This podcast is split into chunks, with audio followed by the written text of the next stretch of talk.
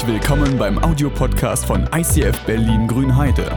Wenn du Fragen hast oder diesen Podcast finanziell unterstützen möchtest, dann besuch uns auf icf-grünheide.de.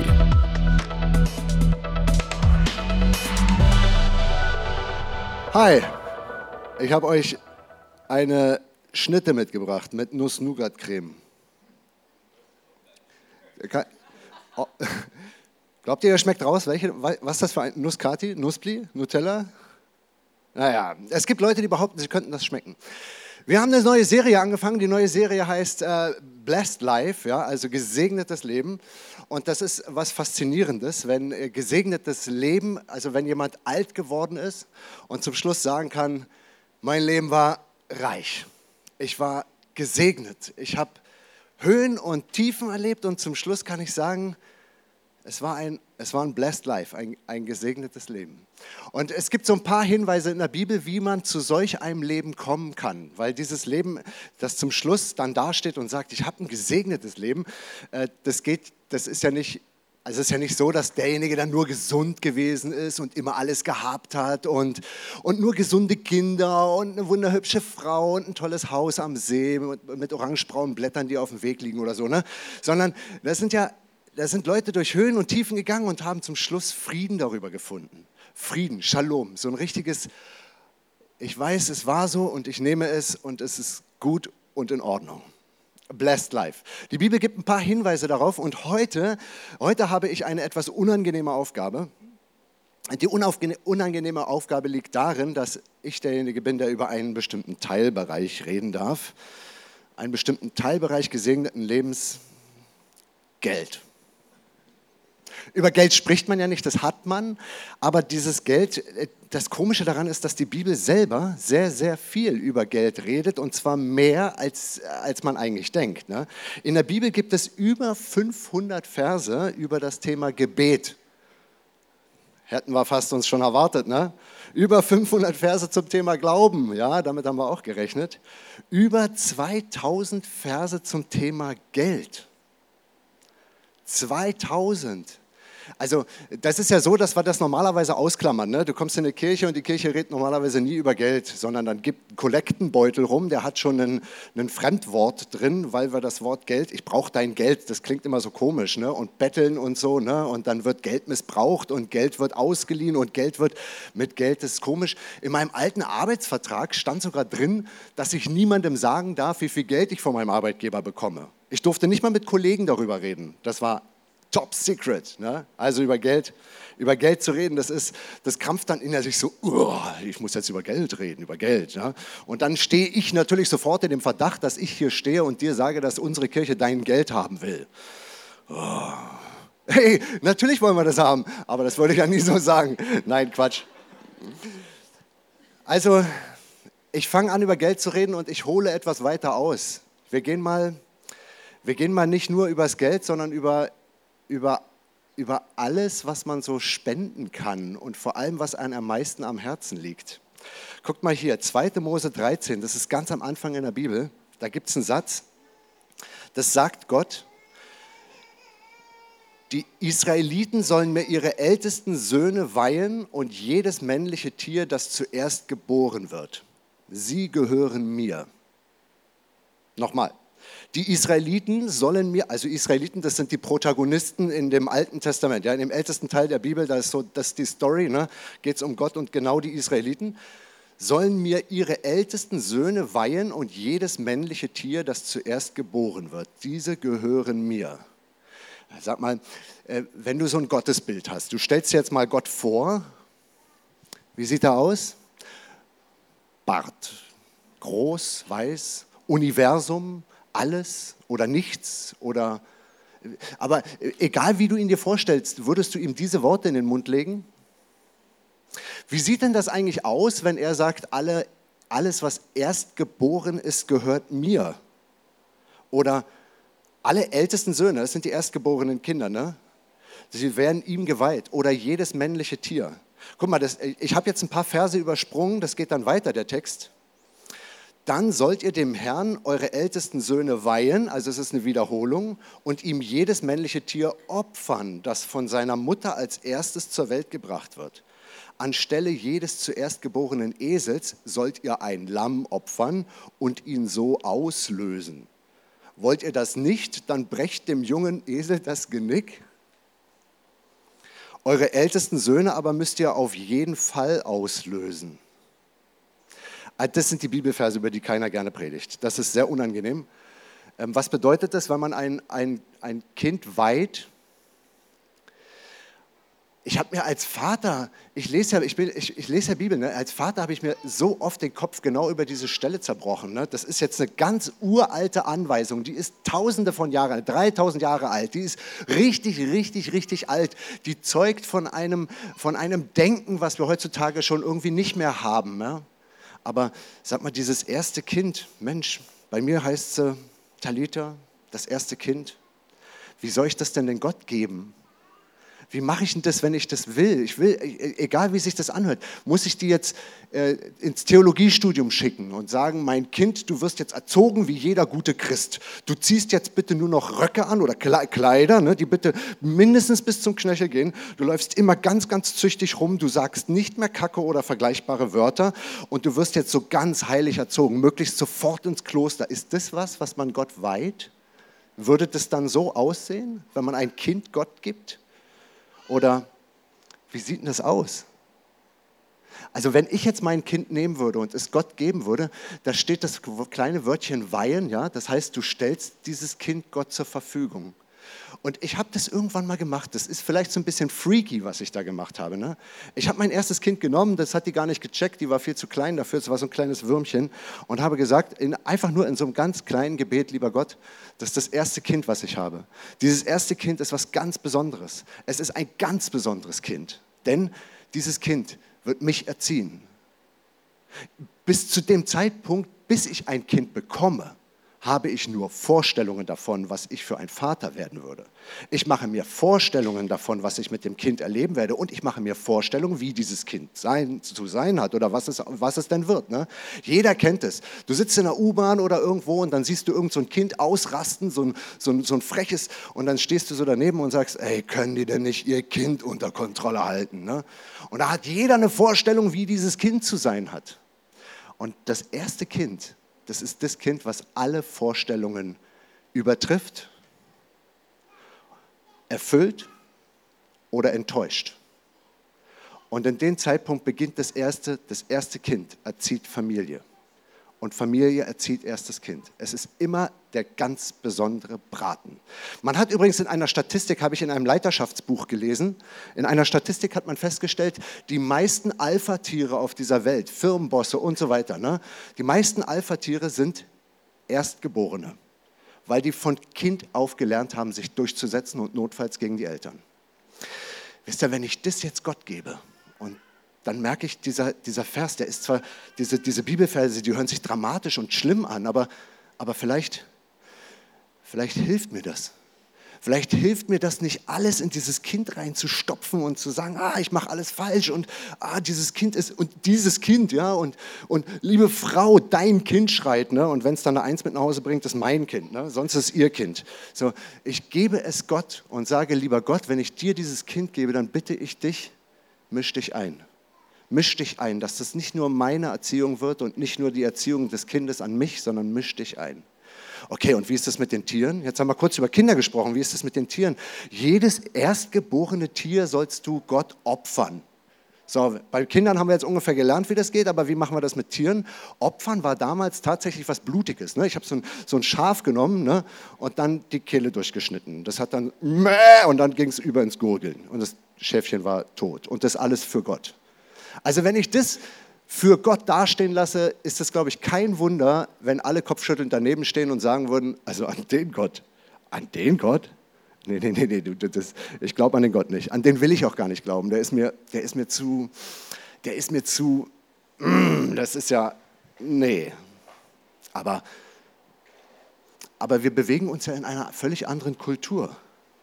Gott hat gesagt, jedes erstgeborene Ding gehört mir das bedeutet. Der Andi sagt das immer so schön, ihr müsst mit Andi darüber reden. Der Andi sagt das so cool, wenn, wenn, äh, nehmen wir mal an, da sind äh, zwei Schäfchen, du hast sie dir gekauft und, und jetzt kriegen die ein Kind und du tötest jetzt dieses Kind, du opferst es Gott. Du weißt ja nicht, ob die beiden Schafe noch mal eins kriegen, ne? Hä? Hm. Okay. Mensch und Tier, da steht das Erstgeborene, wenn es ein erstgeborenes Tier ist, es soll erstgeboren und makellos sein. Und dann bedeutet das, ne, du bekommst ein wirklich makelloses Tier, also wirklich wunderschön, würde jeden Preis gewinnen. Und du wirst es opfern oder freikaufen. Der Preis für ein freigekauftes Tier war immer viel größer. Okay, mit, jetzt sind wir mittendrin in diesem Ich gebe etwas. Ich gebe ein Schaf, ich gebe ein Kind, ich stelle etwas zur Verfügung. Das eine gebe ich Gott, das andere schlachte ich. Es gibt in der Bibel zwei Hinweise, wie man mit Besitz oder den Dingen, die einem gehören oder die einem zur Verfügung gestellt wurden, wie man mit denen umgeht. Das erste heißt das erste geben. Erste Kind, erste Lamm, erste, erste, erste. Auch von übrigens Getreide war die, war die Anweisung, gebt mir euer ersten Teil des Getreides. Das andere war 10 Prozent. 10 Prozent von allem. Also der Zehnte heißt, ein Zehntel jeder Ernte an Getreide und Früchten ist das Heilige. Abgabe für mich, den Herrn bestimmt. Das ist 3. Mose 27. Alles, jeder Zehnte. Der Zehnte ist ganz schön viel, oder? Jetzt geh noch mal kurz deine Kontoauszüge durch. 10 Prozent von all dem, was du eingenommen hast, gehören Gott, nicht dir. Könntest du damit leben? Ist schwierig, ne? Sag mal, und wenn du das jetzt alles weggibst, ne? Du gibst jetzt Geld, ja, du hast überwiesen bekommen von deinem Arbeitgeber, ich weiß nicht, was du kriegst, wir gehen mal von einer fiktiven Zahl aus, ich glaube, das meiste, viele verdienen so, ah, nee, ach, weiß ich, guck mal, nimm mal einfach mal 2000 Euro bekommst du auf dein Konto am Ende des Monats oder am Anfang oder in der Mitte. Und dann würdest du 200 Euro wegnehmen und sie irgendwo hingeben. Ich sag mal, wenn dieser Bibeltext, der ist ja vor 3000 Jahren geschrieben worden, wo ist denn das da hingegangen? Also wo, wo, du deine Kohle hingibst, das ist ja dann dein Ding. Aber wo haben die das damals hingegeben? Es gab ja keine Spendenbescheinigung, es gab keine Stiftung, wo du das so reingeben kannst und so. Ähm, man hat, äh, es gibt eine Regel, ja, der Zehnte und das Erste, also das erste Tier und der Zehnte, sind ausgegeben worden für die Leviten. Das waren die Angestellten von der damaligen Kirche, die Leviten damit die was zu essen haben, weil die nämlich nirgendwo Geld verdient haben. Die haben einfach nur im Tempel gearbeitet und damit die nicht korrupt werden. Denn wenn die nichts bekommen, dann fangen die irgendwann an zu betrügen, weil sie sich ja irgendwie ernähren wollen und ihre Kinder auch. Und das ist nicht nur an die Leviten gegangen, der zweite Teil ging an die Armen. Dahin. Aha. Das ist Gottes Empfehlung für ein gesegnetes Leben. Der Zehnte von allem. Ich hatte es schon erwähnt, das ist vorauseilender Gehorsam, was da passiert vorauseilender Gehorsam. Geben, du gibst etwas noch bevor du weißt, was damit geschieht. Das ist ja mehrmals durch die Presse gegangen. Ne? Da haben Leute Geld gespendet an irgendeine fromme Institution, an so eine Kirche hier oder an irgendwas anderes. Ne? Und dann haben die gemerkt, was die mit dem Geld gemacht haben. Die haben das irgendwo ausgegeben. Der eine Chef hat sich mal ein Maserati von Spendengeldern gekauft. Ne? Das heißt, hier gehst du das gleiche Risiko ein. Du gibst jemandem etwas und weißt nicht, was der damit macht. Und weißt du was, du befindest dich damit in einer christlichen Tradition. Ich möchte euch einen Vers vorlesen aus dem Neuen Testament, weil Gott nämlich nichts von dir verlangt, was er nicht selber machen würde. Gott aber beweist uns seine große Liebe gerade dadurch, dass Christus für uns starb, als wir noch Sünder waren.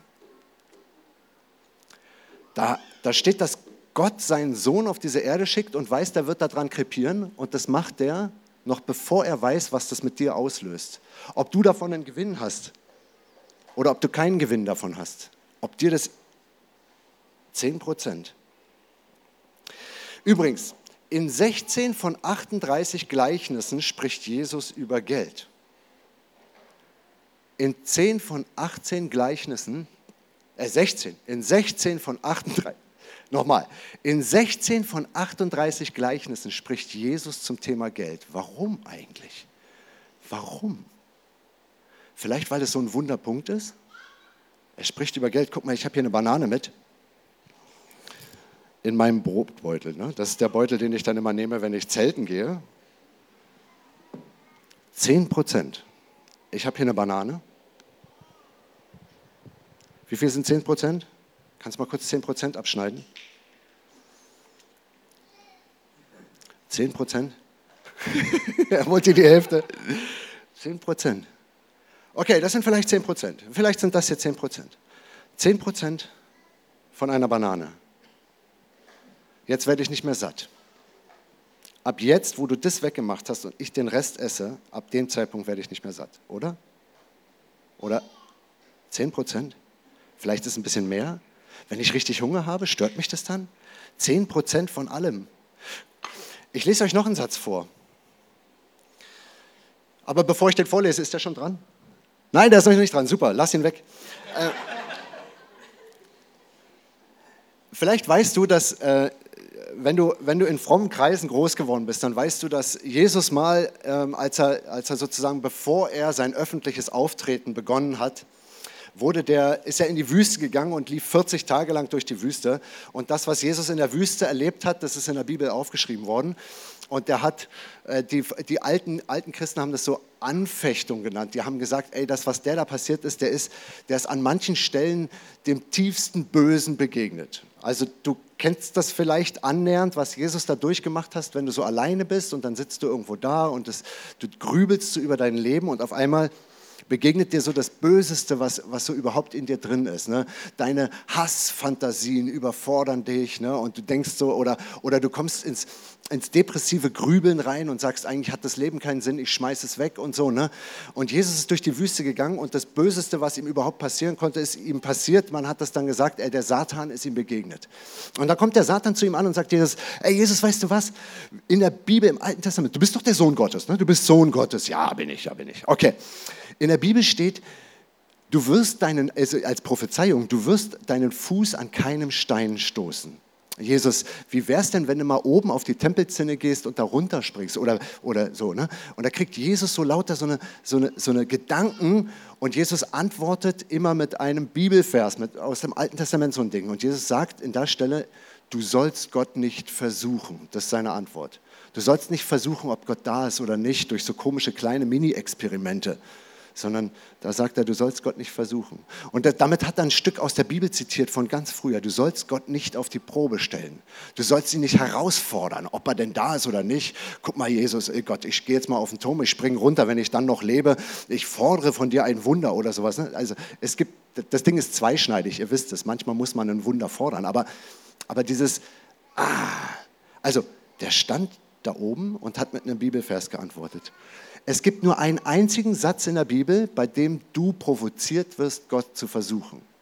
Und den lese ich dir jetzt vor, denn Gott sagt an einer Stelle, sagt Gott, versuche mich, probiere mich aus.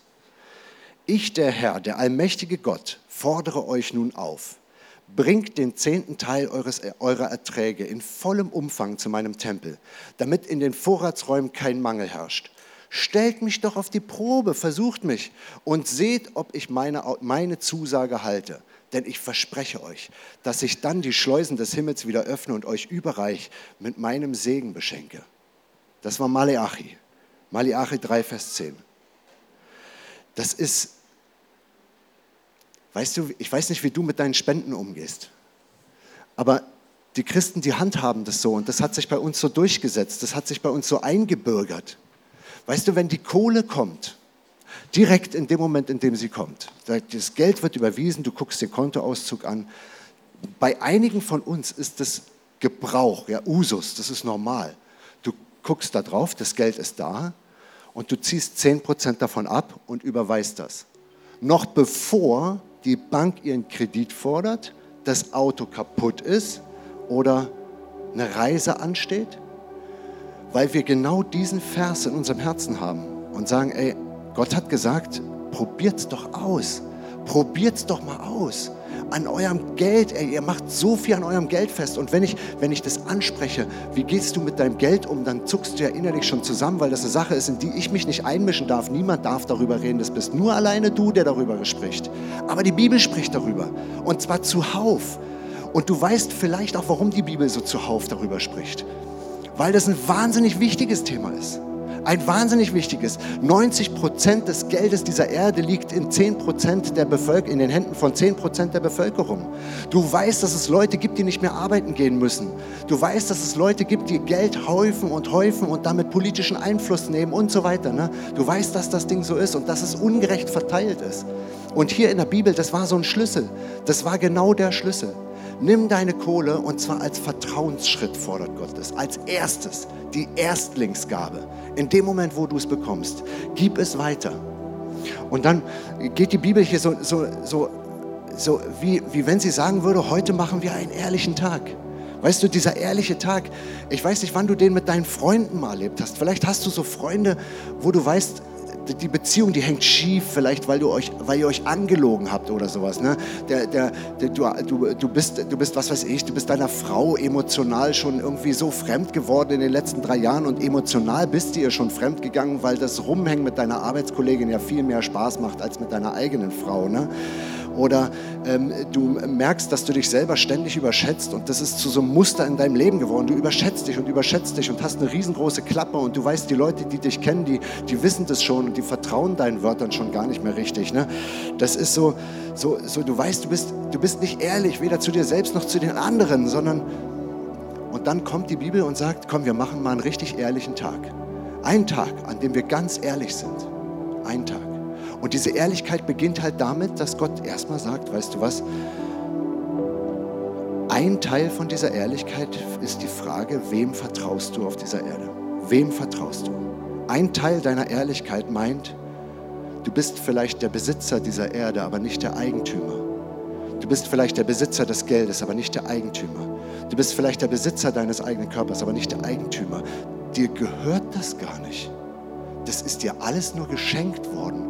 Du hast es nicht beeinflusst, in eine deutsche Familie geboren worden zu sein oder in eine kroatische. Das hast du nicht beeinflusst. Es ist dir alles geschenkt worden. Das gehört dir nicht. Gott sagt, komm, wir machen mal einen ehrlichen Tag. Komm, wir machen jetzt mal einen richtig ehrlichen Tag. Ich sag dir, ich sag dir, dass du es mir wert bist, dass ich dir mein Liebstes und Wertvollstes gebe, nämlich mich selbst. Ich werde inkarniert in einem Sohn und noch bevor ich weiß, ob das gut für dich ist, wir machen einen ehrlichen Tag. Mein Vertrauen in dich ist, ich, ich möchte es dir beweisen. Ich, ich komme, ich gebe mich dir und, und ich weiß nicht, ob du mich umbringen wirst. Ich mache mich mal ganz verletzlich, okay? Ich, ich vertraue mich dir an und mal gucken, was du damit machen wirst. Ich gebe mich erstmal.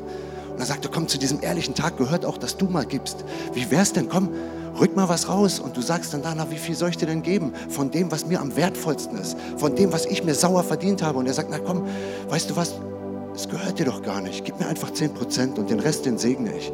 Den Rest, komm, ich schreibe dir das so, ich gebe dir das schriftlich. In der Bibel schreibe ich es rauf. Und dann weißt du, wenn du 10% gibst, gibt er den Rest dazu. Wenn, wenn, wenn es in der Bibel über, ein, über den Glauben geht, ja, das ist so faszinierend, dass als Glaubensbarometer der Umgang mit Geld beschrieben wird. Also jede, immer wieder diese, ich habe es gesagt, ne, 16 von 38 Gleichnissen geht es Jesus um Geld. Also dein Glaube als Barometer. Wo gibst du dein Geld hin? Bist du derjenige, der nur da drauf sitzt, zuerst seine eigenen Sachen bezahlen möchte oder machst du so einen Schritt im Glauben? Dass du eine Organisation hast, die du unterstützt, dass der Nachbar ein kaputtes Dach hat und du sagst, ey, weißt du was, ich verdiene im Monat 20.000 und ach, weißt du was, ich bezahle jetzt einfach das Dach. Gibst du dein Geld zu Open Doors oder hier in so eine Kirche? Wo gibst du dein Geld hin? Für Gott ist das ein Vertrauensschritt und ein Glaubensbeweis. Ein, ein Schritt, noch bevor du weißt, was damit passiert, gebe ich es weg. Da liegt ein unheimlicher Segen drauf. Ich freue mich, wenn wir jetzt ein wirklich schönes Lied hören und dann komme ich nochmal nach vorne. Wahrscheinlich ist dir meine Einseitigkeit aufgefallen. Ich habe nämlich sehr viel über Geld geredet und das ist auch richtig so, weil da ein tatsächlicher Schwerpunkt drauf liegt. Aber äh, da steht ja 10% von allem. Und da steckt ein Schlüssel drin. Da steckt ein Schlüssel drin zu einem gesegneten, zu einem absolut gesegneten Leben. 10%. Ich habe jetzt über Geld geredet, weil die ganze Serie sich über Geld dreht. Aber, aber 10% von allem heißt auch, wie viel Zeit spendest du Gott? Ist es deine erste Zeit oder deine letzte Zeit? Ist es die Zeit, die du Gott gibst, die du übrig hast? Oder ist es die Zeit, die du... Oder wie viel, wie viel Kraft gibst du Gott? Ist es das letzte bisschen kurz vorm Schlafengehen, weil du nichts mehr hast und du denkst, ach naja, schlafen kann ich noch nicht, aber, aber ein bisschen ist noch was da, das gebe ich jetzt Gott? Oder ist es, ist es auch mal 10% deiner Power? 10%. Wenn du 10 Stunden unterwegs bist, eine davon? Weißt du was? Ich glaube, Gott hat das selber gemacht. Er hat selber gesagt, ey, dieses Herz, er hat gesagt, du bist mir so wertvoll, du bist, ich gehe in Vorausleistung. Ich, ich liebe dich und das zeige ich dir. Ich opfere mich für dich. Und ich glaube, das ist für, kann für dich so ein Schritt sein, dass du sagst, okay, wenn er das macht, mache ich das auch. Ich opfere was. Wie wäre es für heute, heute so ein Ding, weil du heute sagst, jetzt opfere ich was. Ich opfere meine Geldgier, ich opfere meine Zeit, ich opfere vielleicht dein Ego, weil mal eine Entschuldigung ansteht. Äh, weil Gott hat das gemacht, er war sich nicht zu schade. Du bist doch ein Teil von ihm und, und er, er hat gesagt, ich, und dann, dann wäre so ein, so, ein, so ein Richtungswechsel, der da kommt. Ne? Heute vielleicht so ein Moment zum Richtungswechseln. Dieses, ich ändere, den, ich ändere heute, heute ändere ich mal den Weg. Heute mache ich mal einen ehrlichen Tag. Ich setze mich heute mit meinem Partner hin und wir, wir opfern Zeit füreinander, für diese Beziehung, weil Gott Beziehungen liebt. Deswegen machen wir das. Heute sprechen wir die Dinge an, die schon zwei Jahre unter der Decke schmoren. Und dann hat Gott gesagt, weißt du was, ich, ich bin gekommen im vorauseilenden Gehorsam. Ich bin, ich bin gekommen, noch bevor ich wusste, was, daraus, was du daraus machst. Und die, die Menschen haben ihn gekreuzigt. Ne? Und er hat gesagt, das macht nichts. Ihr habt mich zwar gekreuzigt, ich bin da gestorben, aber ich komme auch wieder rausgekrabbelt aus dem Grab. Und ich glaube, darin liegt das Geheimnis der 10 Prozent. Du gibst etwas und für dich ist das, was du weggegeben hast, gestorben. Aber Gott hat gesagt, ich bin nicht derjenige, der sich so mit dem Tod so beschäftigt, sondern ich bin derjenige, der sich mit dem Auferstehen beschäftigt. Ich kenne keinen, der etwas geopfert hat und später gesagt hat, das war Mist.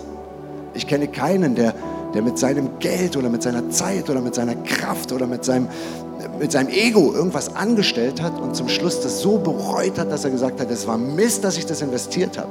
Die meisten Leute sagen, hey, das war super, ich habe das gemacht und am Anfang hat es wehgetan, aber es, es, wurde dann immer besser und zum Schluss, zum Schluss war es das Schönste.